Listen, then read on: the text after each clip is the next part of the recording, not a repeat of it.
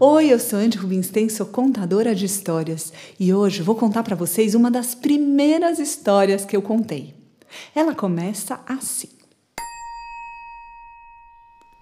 Era uma vez, há muito tempo atrás, um alfaiate viúvo que morava na sua casa com a sua pequena filha.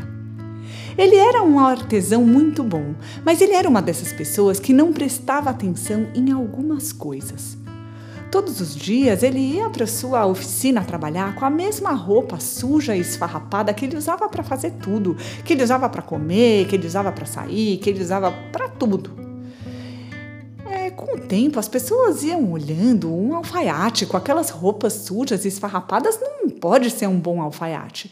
E elas iam parando de fazer encomendas e assim o alfaiate foi ficando pobre. Um dia, sua filha olhou para ele e disse: Pai, Assim nós não vamos ter mais nada para comer. O senhor precisa fazer alguma coisa. O alfaiate foi então até o sótão da sua casa, abriu um baú antigo e ficou remexendo lá dentro. E até que ele encontrou alguns objetos de valor. Levou os objetos até o mercado da cidade e vendeu tudo por um bom preço. Voltando para casa, ele parou numa loja e comprou um tecido, que era o tecido mais lindo que ele já havia visto. Era um tecido que tinha todas as cores do arco-íris, entremeadas com fios de ouro e prata que brilhavam à luz do sol. Quando o alfaiate chegou em casa com aquele tecido, ele colocou o tecido sobre a mesa e ficou pensando o que ele ia fazer. Mas sem nem pensar muito, ele começou a cortar e costurar, cortar e costurar, e como ele era um artesão muito bom, em pouco tempo, ele fez para ele mesmo um manto. Um manto tão lindo que arrastava no chão. Era um manto tão maravilhoso que, quando o alfaiate saiu na rua com aquele manto, as pessoas que andavam pela rua não conseguiam parar de olhar para ele e perguntavam onde foi que você comprou esse manto? Em Bagdá? Em Bangladesh? E o alfaiate respondia: Não, fui eu mesmo que fiz.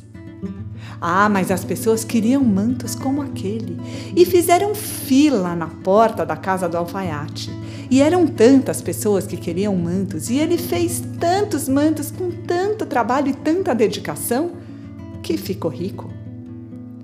Mas acontece que eu acho que eu falei para vocês que ele era uma dessas pessoas que não presta atenção em algumas coisas. Onde quer que ele ia, lá ia ele com o manto, aquele manto arrastando no chão. Ele ia em festa de casamento, em festa de aniversário, ele ia à feira, ao supermercado, ele ia estudar, ele ia trabalhar, ele ia para todo lugar. Gente, com o tempo.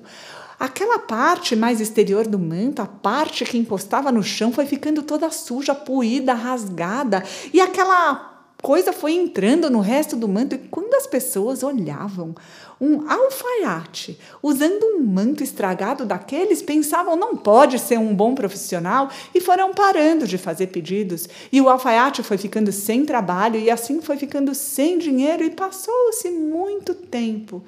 E o alfaiate ficou pobre. Um dia, pensando no que fazer, ele tirou o manto e colocou o manto sobre a mesa. Ele viu que tinha uma parte do tecido que ele ainda poderia aproveitar. Então ele cortou todas as partes puídas e estragadas, e com aquela parte que sobrou, ele foi cortando, costurando, cortando, costurando, até que fez um casaco. Gente, era um casaco com aquele tecido lindo, que tinha todas as cores do arco-íris entremeadas com fios de ouro e prata. Quando, quando o alfaiate saiu na rua com aquele casaco, as pessoas olhavam para ele encantadas e perguntavam onde foi que você comprou esse casaco? Na Tailândia? Na África do Sul? E o alfaiate dizia: Não, fui eu mesmo que fiz. Ah, mas as pessoas também queriam casacos como aquele e fizeram filas na porta do alfaiate. E ele fez tantos casacos que ficou rico. Mas o tempo passou e eu disse para vocês que ele era uma dessas pessoas que não presta atenção em algumas coisas coisas. E o tempo foi passando e o alfaiate ia para todo lugar com casaco, mas todo lugar mesmo. Café da manhã, almoço, jantar, batizado, primeira comunhão, qualquer coisa. E assim o casaco foi ficando todo sujo, esfarrapado. E com o tempo, o tempo que ia passando, as pessoas pararam de encomendar casacos E as pessoas achavam muito estranho um homem com aquelas roupas e o alfaiate ficou pobre mais uma vez. Mas um dia ele estava olhando para o seu casaco e ele viu que ainda tinha um pedaço do tecido que ele poderia aproveitar. Cortou, costurou, cortou, costurou e fez um colete. Quando ele saiu na rua com aquele colete, já sabem o que aconteceu: filas na porta da casa do alfaiate, todos queriam coletes e ele fez tantos coletes que ficou rico. Mas vocês sabem que ele era uma daquelas pessoas que não presta atenção em algumas coisas. E o tempo foi passando e o alfaiate ia para todo lugar com colete. Passou-se muito, muito tempo. Ficou pobre. Bom, um dia o alfaiate olhou para o seu colete e viu que ainda tinha um pedaço do tecido que dava para aproveitar. Cortou, costurou, cortou, costurou, cortou, costurou e fez, sabem o quê? Fez uma gravata maravilhosa, uma gravata borboleta que colocou no seu pescoço.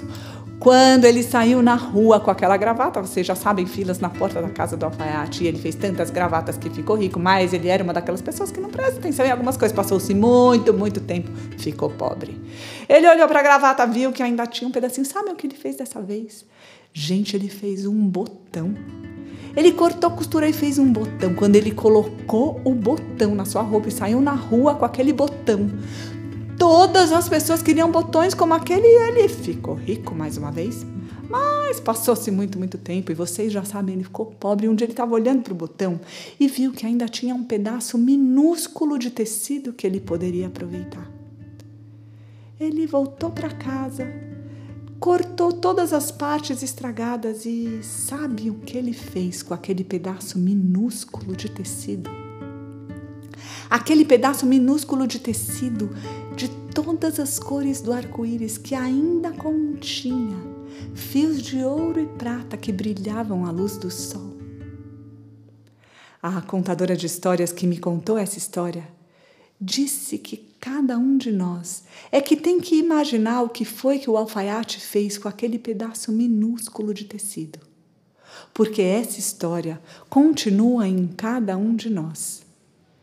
É por causa do alfaiate, do seu botão e do pedaço minúsculo de tecido que esse conto sempre foi e sempre será lembrado em qualquer lugar do mundo onde houver gente porque sempre vão existir pessoas que não prestam atenção em algumas coisas. Porque sempre vão existir pessoas que não prestam atenção em algumas coisas. E sempre vão existir coisas que guardam o seu brilho num lugar cada vez menor e mais profundo. Muito obrigada.